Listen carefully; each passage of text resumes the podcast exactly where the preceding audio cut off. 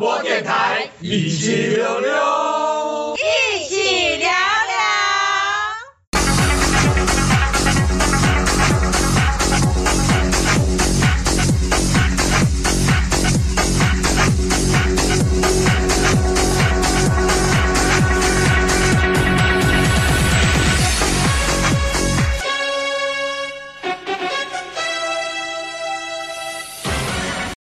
哎，大家好，欢迎大家收听 EP 每周新闻点评，我是节目主持人柏青哥。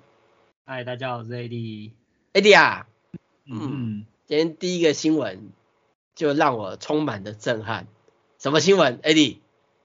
哦，就是电池，Apple 的那个电池要涨价了，三月就要开始全面涨价。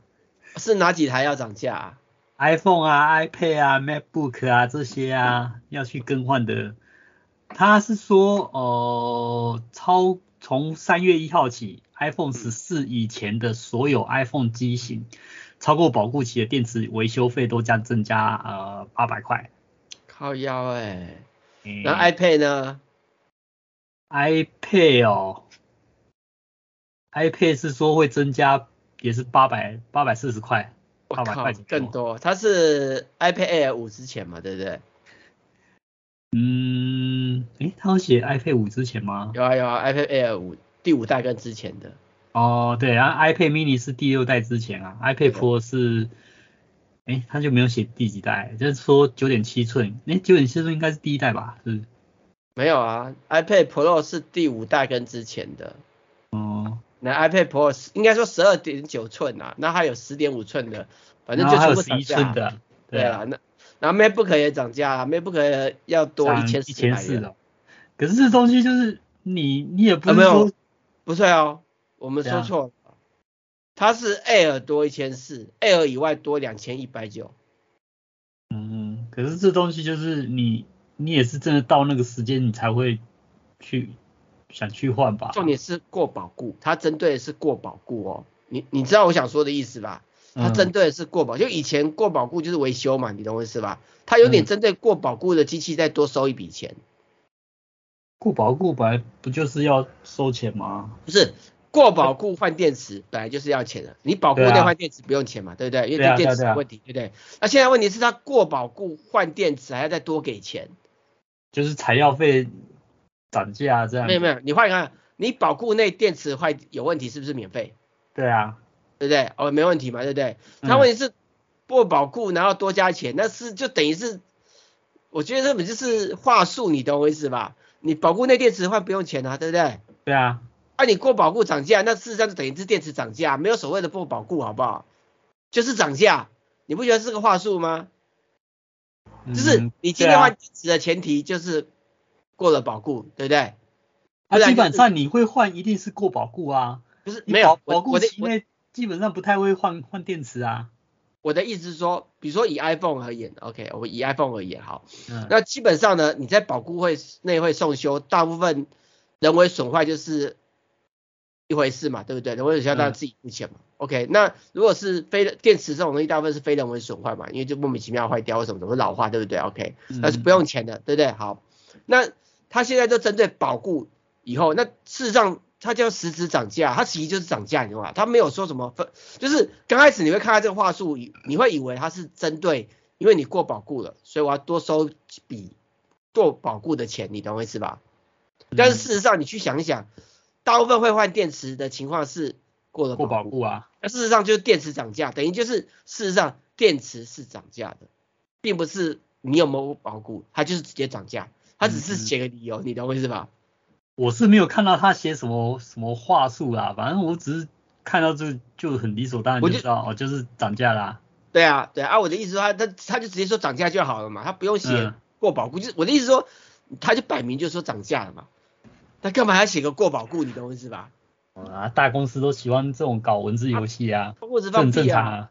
那当时我们不知道，好，当然呃大家听到这个消息呢会很震惊。那其实，在去年呃年底的时候呢，那个呃官 Apple 官方授权的第三方，比如说灿坤啊、Studio A 啊，嗯、跟那个还有一家是突然叫什么？呃灿坤 Studio 啊，中华电信，什么啊，还有就是然后他们都有提供电池维修优惠优惠方案，好像有讲优势啊优势啊，对，就是 Studio A 啦，哦都有都有都有那个优惠方案，但是但是因为它邀约方案只到去年年底，然后这个新闻是在过完年以后出来的，所以现在你去找那些地方都没有那个时候优惠，就变成说你换个电池，比如说你是 iPhone 10s Max 要换电池，对不对？OK，就要两千一百九十元。嗯，那之前优惠好像是一千六还是一千四啊？忘记了。OK，好。那可是现在情况是，等到涨价的时候呢，就就就不是两千一百九十元，就是两千九百九十元。三月一号。不知道啊，其实我我 iPhone 用到现在还没换过电池哎、欸。它其实从来没换过电池。没有，你没有按那个电池健康，对不对？如果按那电池健康，它会叫你去换。哦。基本上。基本上都会，因为为什么？因为其实还有一个关键点，电池不是只是蓄电量的问题，还有就是锂电池用久了会膨胀，膨胀久了会把 IC 板胀坏。你看哦，像以前那个旧的 iPad，对不对？很多 iPad 坏掉是因为电池膨胀到那个荧幕跟那个机壳分离这样子，懂吗？嗯嗯，对，所以它换电池并不是单纯只是电池坏掉，还有就是因为膨胀的问题。那你换电池以后，对不对？就就可以避免膨胀让机器损坏这件事情。所以电池是好的，没错，可以可以用，还有蓄电量啊，但是它会膨胀啊。那通常电池会膨胀，大概都是三年四年以后啊，差不多嘛。如果正常用量的话，啊，你看你三年四年以后呢，你还在交个交个差不多快三差不多三快三千块的钱去换电池。妈换手机就好啦，我是觉得这样子会增加很多人去副厂换的。那副厂电池，我想之前副厂电池很惨，因为之前 Apple 原本它换电池很贵嘛，对不对？后来它突然降价变便宜，就一千多两千出，所以大家就觉得便宜，就去原厂换嘛。啊，只比副厂贵个几百块钱，所以那时候副厂是没有空间的。那现在原厂电池一涨的话，副厂的空间又出来了，而且相对而言是什么，知道吗？就、嗯啊，大家都不去回原厂啦，反正都过保固，也不用回原厂修啦。之前大家会回原厂换电池，就是因为有原厂保固电池，然后价钱不会贵很多，你懂我意思吧？嗯，我是其实我个人的看法是，他这样子是让那个原本的那个非官方授权的换电池的这个呃获利模式又复活，我觉得是这样子。那反而是那些那些。获得官方授权的那些所谓的维护维修厂商，对不对？反而就盖在心里口难开，因为本来跟那种一般的民间换电池可能只是贵个几百块钱，所以大家会选官方嘛，对不对？结果你现在突然贵个一千多块钱，嗯、大家就回去找授不没真的那些所谓的非授权的、啊，对，地下电池啊，那你你你花那么多钱去签这个授权，做教育训练，然后进那么贵的电池的原料，你听到我意思吧？嗯。那他们就很干呐、啊，对不对？本来以为授权可以赚钱，结果妈搞得没得赚，还不如像当初一样做非非授权的版本，还赚的比较多哎。而且当然有的人会说什么，你要授权才会取得 Apple 原厂电池，OK？但是你要换个方式来看，其实大部分的人呢，除非是整整只手机摔烂，大部分几乎都是换电池或换荧幕。那换电池跟荧幕这种东西呢，其实有蛮多副厂的。当然，这副厂是哪里来？是正常瑕疵打下来流出来呢，还是真的副厂？我们不知道。可是是有来源的，你懂我意思吧？嗯，对啊。那我反而觉得这会增加那种非授权厂商的获利的机会，就是那种沿路上看到一堆那种修 iPhone 手机的店又复活了，包含 MacBook 啊，对不对？嗯哼，对啊。你说 MacBook 那个要多多那么多钱，呃，像我之前。也是自己换电池啊，对，我看我都可以开维修店的，突然发现到一件事情，那我就 对他现在激励我应该妈的开一家维修店，我懂我懂。好呀，不管怎么样，我个人的看法，我个人的看法就是，如果大家如果要趁现在赶快去换电池，在三月一号之前呢，你可以赶快去换。就我目前我知道是，好像只有 Studio A 还有特惠价，但是听说排很满，OK，其他都没有了。那过了三月一号以后呢，就全部都涨价了。好，那大家赶快把握时间，好不好？好，那下一个新闻是郭明奇，郭大分析师，我们的股海神灯他说话了，他说 Apple 的那个 VR AR MR 的那个头戴式装置，就是那个虚拟眼镜的，对不对？要会拖到那个春季发表会后，废话，我们也都知道啊。而且他讲什么从第二，说什么从第二季会可能会延到第二季末或是第三季，我就觉得那这也只是延一点点而已啊。那我我觉得他是讲干话，你知道吗？为什么这么说？Apple 的新产品发表前会有什么样的，会有什么事情发生？AD 你说。发表会前会有什么事情发生？就是谣言啊，一堆谣言啊。而且呢，很多谣言就就是几乎就是那种所有的百分之九十九发生的谣言啊。对啊对啊，我们现在有看到谣言吗？还没有啊。我们有看到头盔长什么样子吗？还没有啊。我们有看到头盔的实际规格吗？还没有啊。我们有看到什么头盔的应用吗？所以就是什么都还没有，所以当然就是会延期啊。对啊，一定延的。如果已经有的话，那就是不会延期啊。没错没错，当然。他这个消息是郭大分析师，我觉得他这次的分析这是干话。老实说，我觉得有辱他的这个古海明灯的这个名号？可是他以前没有讲过干话吗？呃，不是啊，这个东西不用他讲啊，你懂我意思吧？他他只讲这个东西还不如另外一个消息，像我们后面那个新闻还比较靠谱一点。后面这个消息直接在讲说是 WWDC 前会推出秋季上市。嗯，哎，对啊，这个比较明确啊。而且这个我觉得这个比较明确，这比他直接讲了白啊，就是。他会说会在 WWDC 向开发者介绍一个叫 XROS，就是属于这个虚拟 VR 头盔的这个作业系统嘛。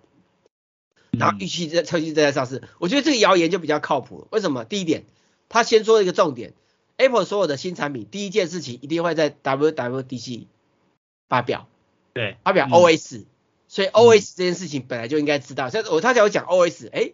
靠谱的哦，对不对？第一件事情，第二个他说预计秋季正式上市，那这一点我就觉得不靠谱，知道什么吗？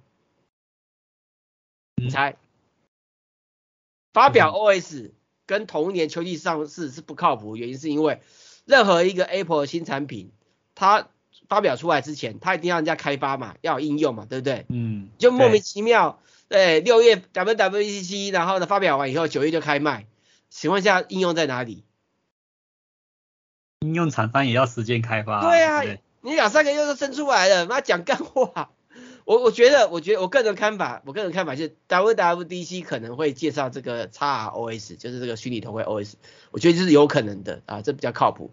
那他他说秋季甚至上市，我觉得是卖开发者版本，不是给 end user 的哦，就是因为我们开发者就像之前的 N Y 一样，对不对？N Y 还没开卖之前，对不对？他是先。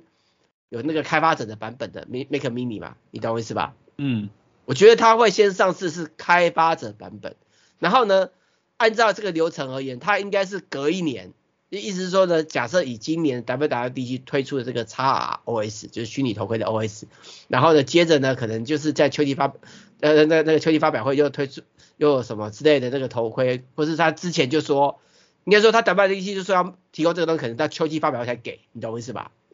可能再给，因为还在，可能还有一些硬体优化，不管怎么样，然后再隔一年，明年，对，明年，然后明年可能就是九月份推出新产品，差不多啊，对不对？嗯哼，而且刚好他明年如果是九月份再推出这个虚拟头盔，刚好接力是 iPhone 销售量下滑，iPhone 销售量一定会下滑，一定会的，你懂我意思吧？嗯哼，今年像像应该是说，呃。二零二二年九月份这个新产品发表以后，对不对？是受疫情影响，产线出问题，好，但是问题是再来呢，裁员潮啊，你懂我意思吧？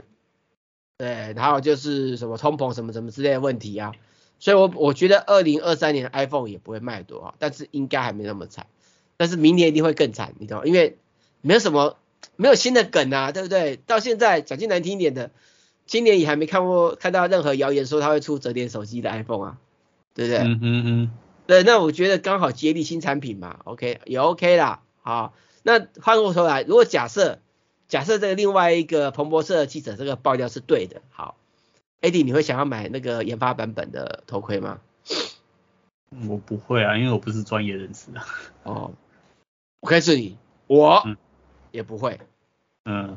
因为我没打算开发它，我只要玩它。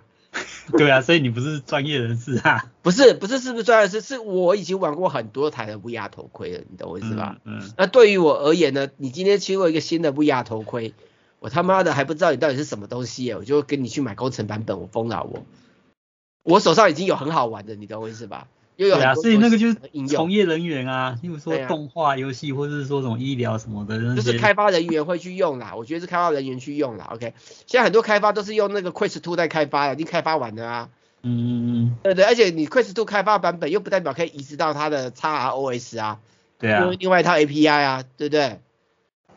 所以我觉得再看看，再看看，好，看看看，看样子我可能要到明年的九月份才有机会买 Apple 的 VR 头盔了。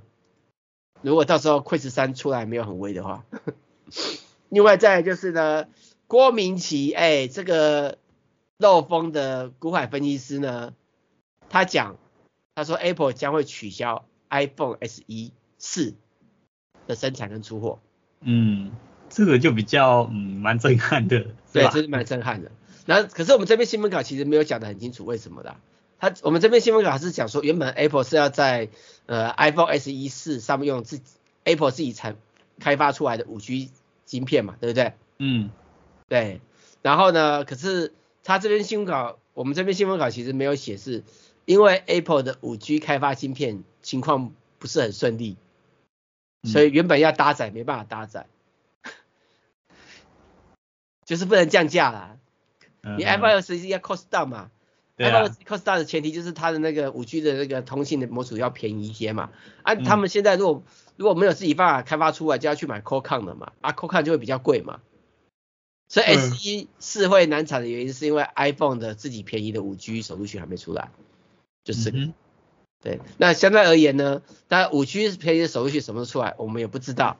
呃，要看什么时候出来才会知道。那如果说呢，完全都没有便宜的手入去，搞不好以后就再也没有 SE 了，因为 S 一最少就目前 Apple 定位就是便宜的入门机。对，没错吧？嗯。好，我们先休息一下，等一下继续今天的主题吧。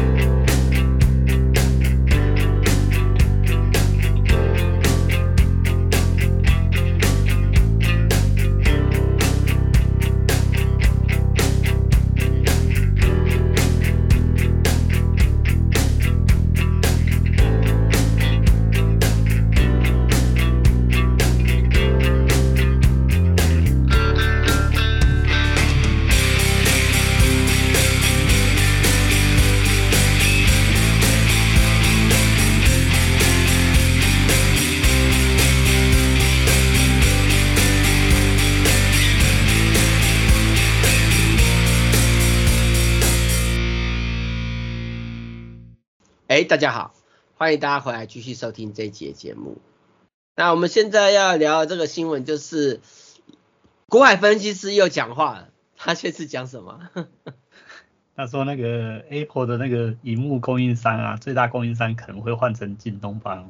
哦，就是郭明奇郭大股海分析师啊、哦，对，嗯、号称那个 iPhone Apple 的谣言命中率百分之九十九的那个男人。好，OK，、嗯、他说呢，呃，iPhone 十五的荧幕呢，最大的荧幕供应商可能是京东方，但是我看到这个新闻以后呢，我又觉得它漏气了。你知道为什么吗？我不知道，因为我觉得京东方它不是一个问题很大，而且我我觉得最大问题是它是中国厂商，现在中国那个疫情那什么人人力什么的，很、嗯、很多国家都把那什么供应商都迁出去了。嗯，我我看到的地方比较不一样，我看到的地方就是你今天如果要出货到美国或是欧洲一些地方，他们我记得美国有规定就是。要求要非大陆生产的零件，对啊，应该说只能中就是要中美那个贸易战那个，对，那它它有一个占比要求嘛，OK OK，而且它有一个名单要求，那京东方是中国大陆的，那重点是，我不认为，应该说我不认为 Apple 不会用京东方，他会用，OK，可是重点是他说郭大分析说最大荧幕供应商可能是京东方，这就有问题了，为什么呢？因为我的个人的判断，卖给大陆版本的 iPhone 就是用京东方的。嗯，我觉得没有问题，我觉得 OK，对对，但是它并不会是最大的，就是它不会是最大的量，懂我意思吗？因为还有欧美啊，还有亚洲地区什么地方的量加起来，所以我是觉得，呃，京东方会采用没有问题，然后所谓的最大量的，应该只限于中国大陆地区，对，不包含台湾，台湾不是中国大陆地区，先讲一下，好，对我们一边一国，啊，那。所以我才说，我觉得郭明奇郭大分析师真的是漏气。你知道郭明奇是台湾人的？台湾，嗯，那在现在就是住美国就对了。不是啊，在美国工作。他被找到香港去上班了。哦，他在香港上班。他本来是台湾的，然后就被挖角过去的。所以他以前他股海神灯的时候就是在台湾发言的，只是因为他他是。那个市场分析师，你懂我意思吧？就是那个投。哎、欸，那他台湾那个，你像常常讲什么天风国际，那个是台湾的公司吗？没有，他现在就是到到香港去啦。哦，天风国际是香港公司。对，我记得啦，我不是香港，澳门，我看一下，我们勾一下。嗯嗯嗯。如果他在香港的话，搞不好、哦、大陆的，大陆的，大陆说错了，他已经到大陆去了。天风国际是大陆的。对对对。那我觉得他帮大陆讲话也是很很有可能啊。嗯。这种大陆企业都要。员工要帮大陆讲话，这种有些政治、政治立场什么的都都是有可能的、啊。没错，哎，等一下，我再确认一下，我记得郭明奇是台湾的，可是我怕有没有搞错，我们来看一下。嗯，等一下，我看看啊，我们看一下维基百科。维基百科，我记得他是台湾人啊，可是我我还是怕怕讲错。嗯。嗯，算了，找不到，不理他。好，好，下个新闻啊。下个新闻就是彭博社，哎，比古海，呃，比古海神灯漏气的古海神灯郭分析师还准了一点的。彭博社现在出来了，他传出来说，iPhone 十五的全系列将会搭载动态鸟，哦不不，动态岛，小点萤幕功能，好，然后。Pro 机型会有钛金属萤幕外观，我觉得这个新这个这个谣言能流出来是非常有可能的，因为这早就传了 N 遍了，包含钛金属外观，这其实早就有流出来。我觉得钛金属是因为它前一阵子 Apple Apple 的那个 Apple Watch Ultra 用钛金属，然后我觉得应该是反应很好，他就会想，诶 iPhone 也可以来用一下这样子吧。我的看法比较不一样，我看法是它的定位是 Pro。你要用到钛才叫 Pro，你懂我意思吧？嗯嗯嗯，对，材质部分会改变嘛，像 Ultra 对不对？它搞不好搞不好下一代不叫 Pro，会出 i 会变 iPhone iPhone Ultra 是不是？iPhone Pro Ultra，不是 Max 叫 iPhone Pro Ultra，它叫 iPhone Max Pro Ultra，应该不会啊，可能是 iPhone，可能就是 iPhone Pro Ultra，然后 iPhone Pro Ultra 版才会有钛金属，哎、欸，有可能啊，对不对？我们 i iPhone Pro Ultra Plus，靠腰干。好，那那基本上全部都用动态导这个荧幕，我觉得不意外，因为这样子才比较划算嘛。你荧幕那么多规格，其实不见得划算，那个产量跟那个经济规模部分呢、啊，啊，统一用，我觉得荧幕在的单成本单价还会降低。我觉得我个人的看法是这样子哈。那所以目前这个消息呢，呃，我博兴哥个人觉得可信性很高。不过很奇怪的地方是，就啊没有，应该说它自己有传出来，就是说 iPhone 十五的那个荧幕会变成固态式，你知道什么叫固态式吗？荧幕变成固态式，不知道哎。好，所谓的固态式，你还记得那个呃 Touch ID 吗？嗯，Touch ID 刚开始出来的时候是可以按下去的，你记得吧？嗯，后来变得不能按下去的，可是按下去会有震动。记不记得？嗯嗯，它就是固态式的，它就是按钮是靠那个震动马达，所以它有说机身会多两个震动的马达。哦，就是按钮变成，因为音量其实音量键我觉得有点吊诡的地方是，其实音量键常常按上下是容易按坏的，它变成固态式反而不容易按坏。嗯，但是多了两个马达，难道马达就不会坏吗？还是因为就是坏了以后就顶多马达不会震，然后我们还知道可以上下。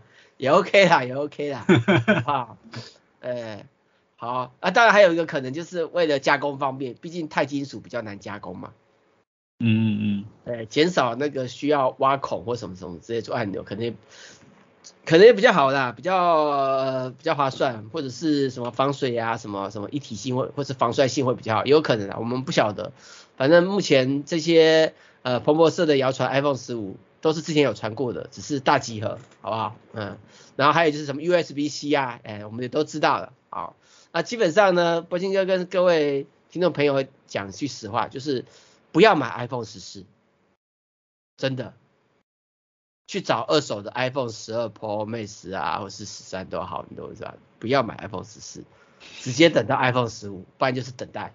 哎，嗯，像我像我这么有良心的人去哪里找啊？反正 Apple 不付我钱。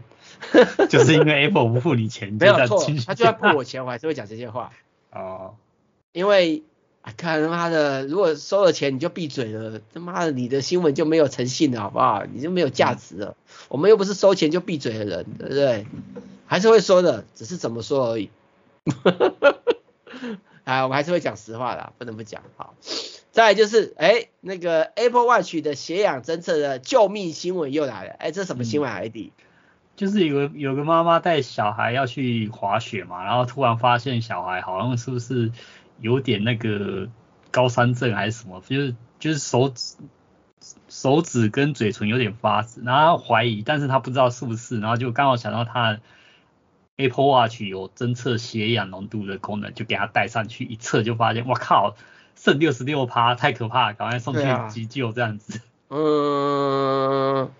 基本上，其实你的那个血氧侦测，如果下降到八十八趴或以下，就是要去，就是有问题了，就是有问题。但其实这件事情，我觉得有点有点疑惑，因为我我自己戴 Apple Watch 嘛，对不对？嗯。我就常常前一秒测是九十趴，后一秒测呢是九十七趴。嗯嗯。所以变动蛮大的。那当然我，可是他这个报道说他结果在医院测是六十七趴，误差才差一趴。对，没有他 Apple Watch，可是变动最大的原因你知道在哪里吗？什么原因？因为你戴的不够紧。是这样吗？测血氧，我跟你讲，测血氧真的要戴的比较紧，真的。哦。就是测什么心跳啊，测什么脉，就是其他功能都还好，OK，但是血氧真的要戴的比较紧。我这目前我的我的经验就是这样，就是你不管哪一只，也不只有 Apple Watch，不管哪一只，只要你戴血测血氧，就是要戴紧才测。嗯所以为什么我刚刚会有说会有什么什么九十七、九十八、九十九、九十之间的误差的原因，就是因为我戴的太松了。哦，了解。对，那所以可是戴紧又会不舒服，你知道意思吧？一定的啊。可是如果说你是刚好就是想要测一下，就是重点测一下的时候，你就把它弄紧一点，我觉得是 OK 吧？对，没错，就是这样子。对，如果你真的要重点测。或者是想要实时记录你的血氧是不是正常，就请戴紧一点，真的不太舒服啊，说实话了。好，对，那是但是如果说你有生病的人，你还是有必要，或者你在做一些极限运动，比如说刚刚他说那个人就是在山上滑雪啊，对，就是极限运动，啊、我觉得那时候是真的是有它的必要性。对，嗯嗯当然，当然还不错啦。就目前为止，Apple Watch，我有个朋友，我有个朋友，好，他是原本是 iPhone 使用一族，后来嫌 iPhone 太多限制太烂，所以跳槽去 Android，跳槽了很多年了。嗯，最近跳回来了。嗯。你知道为什么吗？为什么？因为 Apple Watch Ultra。因为有了解。你知道为什么？因为 Apple Watch 跳 Ultra 跳槽回来吗？续航力高啊，是吗？是这样吗？不是，因为它要那个什么车祸通知功能啊，什么有的没有的，其他家没有。哦嗯、然后还有就是，还有就是他的长辈的部分，你懂我意思吧？可以监控长辈的健身体健康什么什么之类的。也对啊。防防摔倒啊，什么什么之类的。长辈监控，我觉得是蛮蛮多人选 Apple Watch 的原因诶。对啊，因为讲难听一点的，它它其实你要做监，也不能做监控啊，就是它有所谓的那个的运动的分享嘛，对不对？你只要设定运动的分享，嗯、然后长辈的。Apple Watch 一直分享给你，或者你就可以查，你随时可以查看你长辈今天有没有消耗卡路里或什么什么之类的嘛。它就是应该就是你只要你你有 iPhone，然后你你自己有 Apple Watch，然后长辈也有 Apple Watch，就可以这样去连线去监测啦，不用是不是不是错了，不是吗？不是不是，长辈也要 iPhone 吗？不是，你要设不同账不同人使用啦。现在 Apple Watch 可以同一支 iPhone 去启动不同、嗯、不同人的 Apple Watch 是 OK 的。嗯，现在可以这样，它有所谓的什么设给小朋友专用，小朋友可以不用 iPhone，你懂我意思吧？但是这些版本的 Apple Watch 一定要有 LTE 功能，就是他们一定要有行动通讯功能。嗯哼，你不能买一个 WiFi 版的 Apple Watch 不行。嗯哼，对，就是要求在这边好。那不管怎么样，我刚刚只是说，就是因为 Apple 这些功能，让大家越来越实用了，连跳槽党都回来了。啊，不会有反的一堆，一天到晚问我一些。iPhone 的问题问到我都快招架不住了。哦，下个新闻是那个三星的自己的分公司爆料了自己的新手机 S 二十三，这怎么回事啊？他好像就是三星的哥伦比亚公司，就就不知道为什么在官网上面就贴了邀请函，然后又发现好像不小心贴上，所以又把它下架，但是已经被网友给给截下那个记录下来这样子。我在想，这又是一种嗯特别的。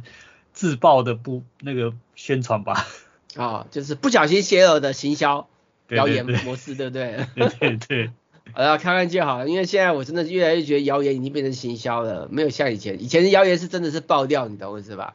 嗯、现在越来越觉得这些爆料都是行销操作，很难去相信。你说现在很多人说什么，应该说有的人会会说什么 Apple 一直在用谣言在爆料啊，我告诉你，我觉得就是，我觉得就是。而且其他公司也都学他，对，然后当然他们一定说没有嘛，对不对？没有，对。哎，算了，大家都这么八卦。好，再下个新闻，然后我们看要开始讲 CES 了，终于到 CES 二零二三了哦，一连串的 CES 二三，第一个就是有掰买功能的保温杯，智慧温控保温杯，嗯，我是觉得蛮贵的，一个。有这个功能的保温杯要一九九美元，就是六千哦。你 这样子没有信仰哦。不是，我还不如说我买一个品质还不错的保温杯，然后在瓶盖上面就给它跟跟那个那个 Air AirDrop 给它合并在一起，给它做个组装，我就可以卖了。我跟你不是不是，简简单来讲就是，你与其买个六千零八十五块台币的保温杯，有掰买功能，嗯、不如。贴一个那 AirTag 上去，对对对，我就这样讲，我就用贴的，如果贴的不好看，瓶盖上面它通常会比较到比较多的空间，你可以放那个 AirTag 嘛，你把它盖满，然后再做个就是自己，例如说你会用 3D 印表机，你就印个那个膜，把它一个一个盖子嘛。我没有啦，你对一般消费者很单纯的，就是贴在旁边，就胶带全捆一圈就好了，就这样就好了，就。嗯，如果我觉得这样最快啊！一般消费者跟他讲那么多，你就跟他讲胶带捆一圈就对了。不嫌他丑的话是可以这样子啊。对啊，有的不是还会有一个袋子包带着，对不对？哦，就手提袋啊。对啊，流行做做那种手提袋嘛，你干脆就把那 AirTag 把它缝在那个手提袋上面啊。对啊，对啊，那那可那这样会比较划算。可是你漏了一件事情呢。什么事情？信仰吗？不是。它有温度设定功能。这个智慧保温杯并不是一般的保温杯哦，嗯、它可以透过加减键去控制温度的上下哦。意思它可以升温，所以说它里面可以加热。嗯、对，它会卖那么贵，原因是因为在这里哦。哦。它可以，它并不是，我觉得它应该不叫保温杯，你知道什么意思吧？它应该叫电热水壶。对啊，应该叫电热水壶的好不好？对啊，热水壶的。所以如果以这种行动版的价钱，反而不见得贵哦。你看嘛，一个一个一个 AirTag 多少钱？快两千，要两快呃快一千块嘛，对不对？嗯嗯嗯。OK，然后你买一个有这样子所谓的行动加热保温杯，又有萤幕显示，你觉得要多少钱？可是啊，我觉得一般拿来喝水的就是不会去计较说你要还要再加热什么，我真的觉得。少数人吧，真的少数人才会有这种加热。这本来就是卖少数人的啊，很多东西是卖少数人的，而且关键点是、哦、你要看哦，你有时候要做，你要出去外面做一些长时间的运动，嗯，你能你可是你需要有一定温度的水，那你喝完以后呢，你要怎么样补充？你只能补充一般人的开水嘛，还是饮用水，嗯、对不对？那你你不可能当地取得热水嘛，那这个就可以解决这个问题啊，比如说露营就好了。嗯我就说露营嘛，啊，你不可能时时刻刻烧水嘛，哦、对不对？可是如果你要这个这个的话，你早上起床就有水喝，懂我意思吧？可是啊，它还有一个问题是说，等一下，它的温度哦就十二点七七度，它就给你它适合喝而已啊。它它要升温要升多久？例如说，我现在倒入一温度二十度 C 的冷冷开水，我想要升到。啊，不是二十，应该是十五度 C 的冷开水，然后我想要升到三十度 C，它要多久？我不知道，对不对？而且它那个水杯又太小。没有没有，如果说你有用过那电热水，我就发现几分钟就你热热到一百度了，所以我觉得可能很快。可是我觉得它这个水壶好小。哎呀，就是特针对特定需求的，好不好？你说去露营也一定要水壶够大的啊，那么小的哪够用？一个人去登山。登山不会带这种啊，登山只要登山要求都是越轻越好，好不好？这个一定有、啊、有它的重量，好不好？时间要超过了，我们要下一节，先休息一下，啊、等一下继续今天的主题吧。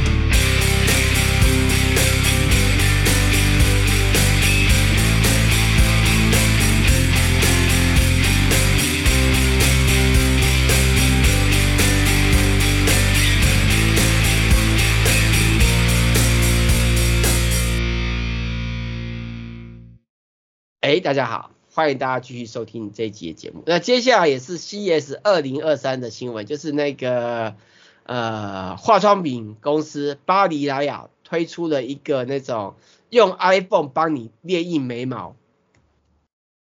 嗯，这个我不了解。没有，就有些女生会纹眉嘛。对，我只有听过纹眉，但是我没有听过什么枝眉、飘眉、雾眉，然后绣。它这个好像是说有点类似刺青，刺在你的眉眉头那边，然后画是画而已，只是画。对，类似刺青的方式画在你的眉眉头那边嘛。而且这个一画好就要就可能要维持三到五年不能变哎。没有哎，看起来不像哎。它上面是写，如果说哦。它、不是啊，传统的那种绣眉技术是说一一绣上去就要三到五年了啊，现在这个巴黎莱雅技术就是不用那么久，就是。马上绣好，然后如果说你觉得不要，就可以每天换这样子。他就是画眉，好不好？就是因为有些女生她的眉毛剃掉，所以她出门都会画她眉毛嘛，对不对？对啊，对啊。她要卸妆就洗掉了嘛，对不对？嗯，对。她可能因为不同的眉眉形，就会造成脸孔有不同的感官嘛，丑或好看，或漂亮或可爱嘛。嗯、OK，那她现在很单纯嘛，她就是通过 iPhone 帮你自己拍张照片，对不对？嗯、然后呢，在照片里面呢，设定好你想要的眉毛的样子，嗯，然后你就用那个机器在你的。额头在你那个眉毛处画出你想要的样子，我觉得很淡，我觉得这东西很适合那种不太会画眉毛的人，或是他需要很多变化的人，你懂我意思吧？而且甚至还有一个好处，就是你在画眉毛之前，你可以先看一下什么样的眉毛适合你。嗯，我觉得很适合那些故意把眉毛剃掉的那些纹眉女，自己画眉毛的女生啊，因为其实有蛮多爱漂亮的女生都这么干。对啊，我觉得。很多女生就是好像有一半以上都是没有眉毛的，然后我觉得好恐怖，好恶心哦。像对啊，旁边有个女人睡觉起床，然后妈的没有眉毛，妈你看到鬼哦，我就是我我就觉得嗯，真的不太能够接受。对啊，为什么眉毛要把它剃掉呢？这样子，我是觉得画成细细的感觉可以修的，它可以修眉毛。对我我可以接受修眉毛，但是我不能接受剃掉整个眉毛。对啊，那自己画，而且。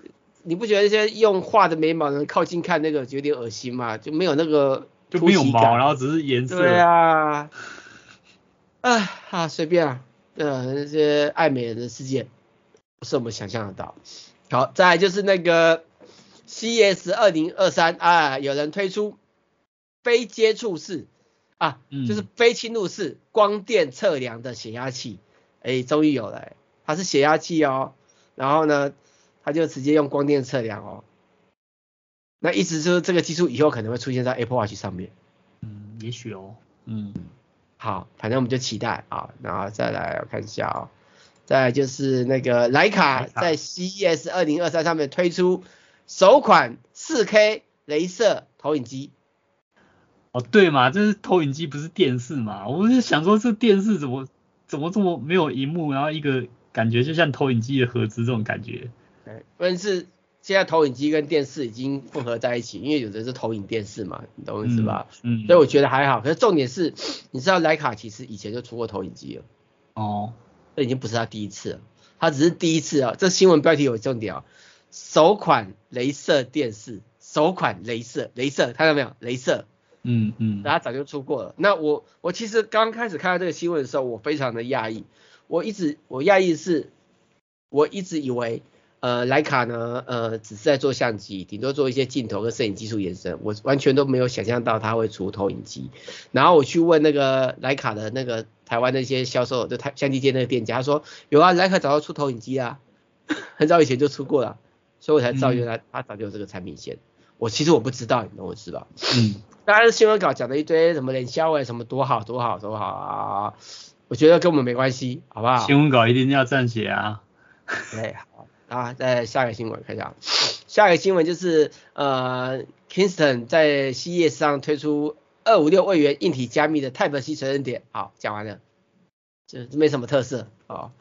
那另外就是那个 HP 的那个电竞品牌啊，对，这要怎么念啊？靠腰啊？怎么念？Hyper Hyper S Plus Plus Hyper S Hyper S 啊，好 Hyper S 呃。就是他出了那个什么电竞滑鼠啊、电竞摇杆啊什么什么之类的，在 CES，然后重点是他有提供刻字化就是印那个键盘帽是刻字化。好了，就大家看看。然后另外就是那个那个 GT 七跑车浪漫之旅，对不对？OK，呃，将会提供 PSVR2 版本，而且是直接原版升级。好，OK，这我也不意外。然后另外就是 CES，哎呦，这比较特别一点，就是 CES 二零二三中，对不对？有那个狗狗智慧项圈，可以追踪我的心脏、哦、心脏状况，而且还蛮好的哎。这个如果是我，我会买。对啊，因为因为狗狗不会说它不舒服啊。对，而且可以监测说它跑去哪里，因为其实你会很想要让它，假设它不会咬人啊，你会很想让它自己出出去溜溜溜，但是你就是怕它会不见。嗯，我也是觉得很好，很好原因，第一个就是呃可以找到它，对对，而且他说他可以侦测他的心脏，哎，心跳啊，脉搏，对啊，这很厉害。因为以前我家的狗狗年纪大的时候，我还去买那种就是什么医生听诊的时候那个听诊器来听，哎，很难听，哎。哎，我觉得这很好，因为台湾现在很多人养狗养到狗老死，对啊，你有这东西你可以追踪狗健康，很多老狗都会有心脏病。然后心脏病就变成说你要去听他的心跳到底规不规律，如果说不规律的时候，你就要赶快去喂他吃药，或者说找医生什么的。嗯，对。其实我我觉得未来如果要做这些三 C 产品要赚钱，就是要做老人、小孩跟宠物。对，宠物。小孩可能也快不能赚钱，因为小孩越来越少，要做老人跟宠物比较能够赚钱。